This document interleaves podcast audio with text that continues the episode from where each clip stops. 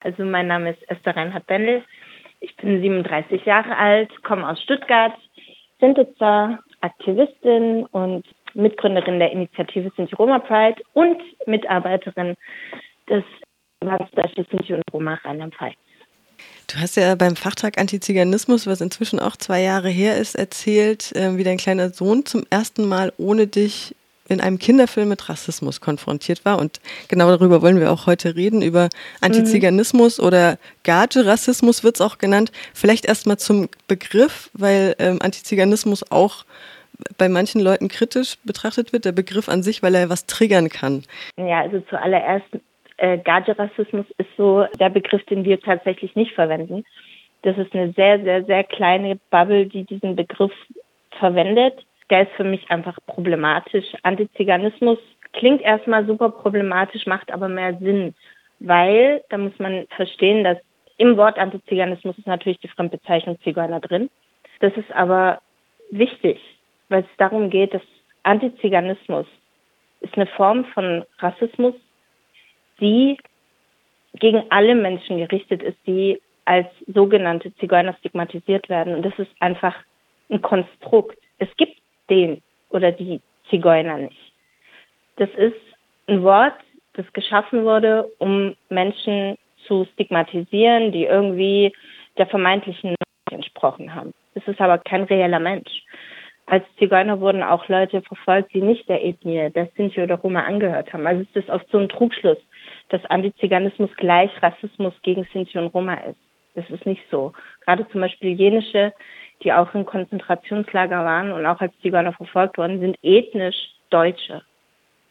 Und deswegen ist es für mich wichtig, dass man den Begriff Antiziganismus verwendet, weil genau da haben wir dann dieses Konstrukt drin, dieses künstlich geschaffene, das verdeutlicht, dass das tatsächlich eben nichts mit realen Personen zu tun hat, sondern dass das diese Komplexität an Fremdzuschreibungen, an Bildern, an jahrhundertealten Stereotypen da einfach bündelt.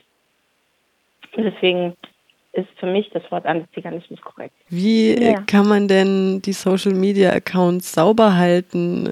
Also es gibt ja diesen Candy Storm, was so äh, gegenübergestellt wird zu einem Shitstorm. Du arbeitest ja viel mit sozialen Medien. Wie gehst mhm. du damit um?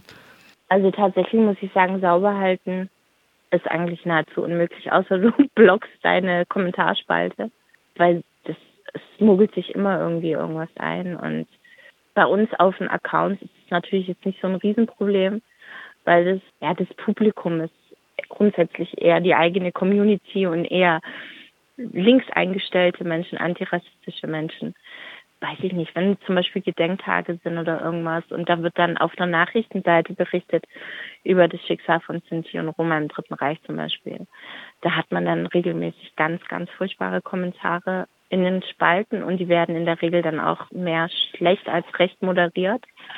Und da ist es dann halt so, dass wir dann auch schon geschlossen da reingehen und Gegenrede halten und Kommentare melden. Aber das ist natürlich, ja, ein Tropfen auf den heißen Stein. Das muss man schon ganz klar so sagen. Also es ist, Social Media ist, was das angeht, einfach komplett äh, unausgereift. Also gerade Facebook zum Beispiel, da hast du kaum die Option, antiziganistische Kommentare zu melden, weil die das gar nicht filtern. Also die, die, die, check, die checken das irgendwie nicht, ähm, was tatsächlich antiziganistisch ist. Also ich hatte auch schon gut, dass ich dann irgendwie gesperrt wurde, weil ich irgendwie versucht habe zu erklären, wieso was antiziganistisch ist. Also das ist ein Thema, das auf jeden Fall mehr Beachtung brauchen würde und vor allem die Seitenbetreiber der jeweiligen Plattform müssten da ganz, ganz andere Kriterien nochmal einbauen und, und, und Filtermechanismen, damit sowas einfach einfacher wird, weil das halt natürlich auch was mit da macht. Also ich meine, gerade junge Leute bewegen sich auf den Plattformen. Und wenn du im Teenageralter bist und dann liest du Kommentare wie der Hitler hat vergessen, euch zu vergasen, das macht was mit dir. Und das sind halt, glaube ich, Sachen, die ganz viele Leute gar nicht auf dem Schirm haben. Das ist vielleicht jetzt gerade die gute Gelegenheit überzuleiten zu deiner Tätigkeit bei MIA, der Meldestelle, ja. Melde- und Informationsstelle Antiziganismus. Du bist ja in Rheinland-Pfalz gelandet, glaube ich. Richtig. Wie kam Richtig. das? Also wie kam das? Das kam so, dass ich ähm, Kontakte nach Rheinland-Pfalz habe im Landesverband, also über die Arbeit von Sinti Roma Pfalz haben wir uns da schon gekannt und hatten auch immer wieder äh, Schnittpunkte. Gerade auch so Hate Speech Geschichten im Netz haben wir ja auch schon gemacht mit Sinti Roma Pride und da waren die Kollegen dann so nett und haben gefragt, hey, hast du Lust, da vielleicht gerade ähm, Social Media ein bisschen zu machen für uns so und hier antiziganistische Kommentare im Netz zu dokumentieren, dann habe ich gesagt, ja natürlich. Und so bin ich da gelandet.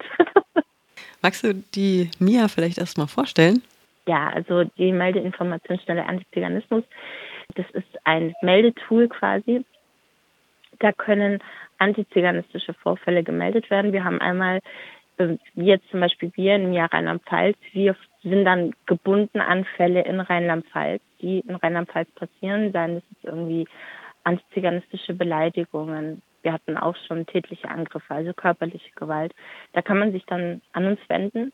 Der Fall wird aufgenommen, je nachdem, ob das Strafrecht Bestand hat, werden wir uns da auch ähm, mit einschalten und unterstützen die betroffene Person da, dann auch das in die Wege zu leiten, falls irgendwie psychologische Hilfe ähm, benötigt ist, können wir da auch vermitteln. Also das ist einfach da für betroffene Personen als Stütze, als Anlaufpunkt, dass wenn was passiert, dass die Menschen wissen, hey, da gibt es eine Anlaufstelle, an die ich mich wenden kann, wo ich Hilfe bekomme.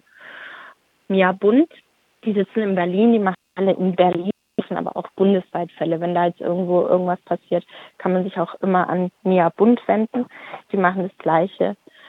Auf der anderen Seite wird natürlich so dokumentiert was ähm, an Antiziganismus passiert.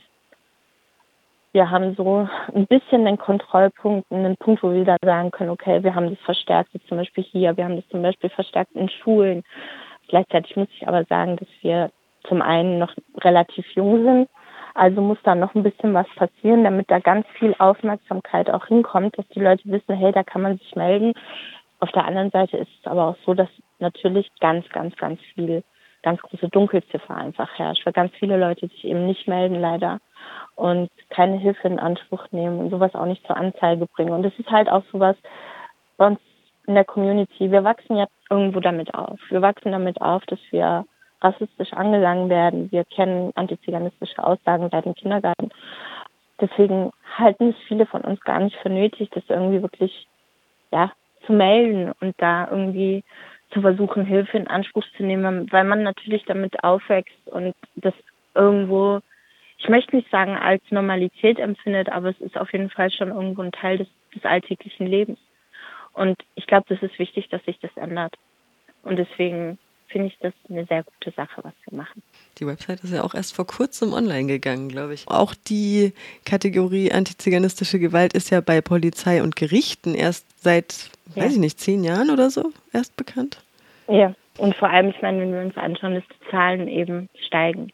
Also die sind deutlich gestiegen. Wir hatten jetzt vergangenes Jahr 145 Fälle allein, die gemeldet wurden und zur Anzeige gebracht wurden. Die Dunkelziffer ist viel, viel höher das ist natürlich super besorgniserregend. Ich meine, gerade auch im Angesicht der politischen Lage in Deutschland und in Europa allgemein muss man da schon schlucken. Also es ist, es ist nicht sehr beruhigend, was hier gerade passiert alles.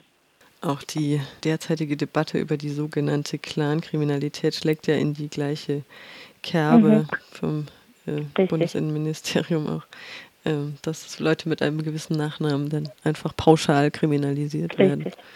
Korrekt.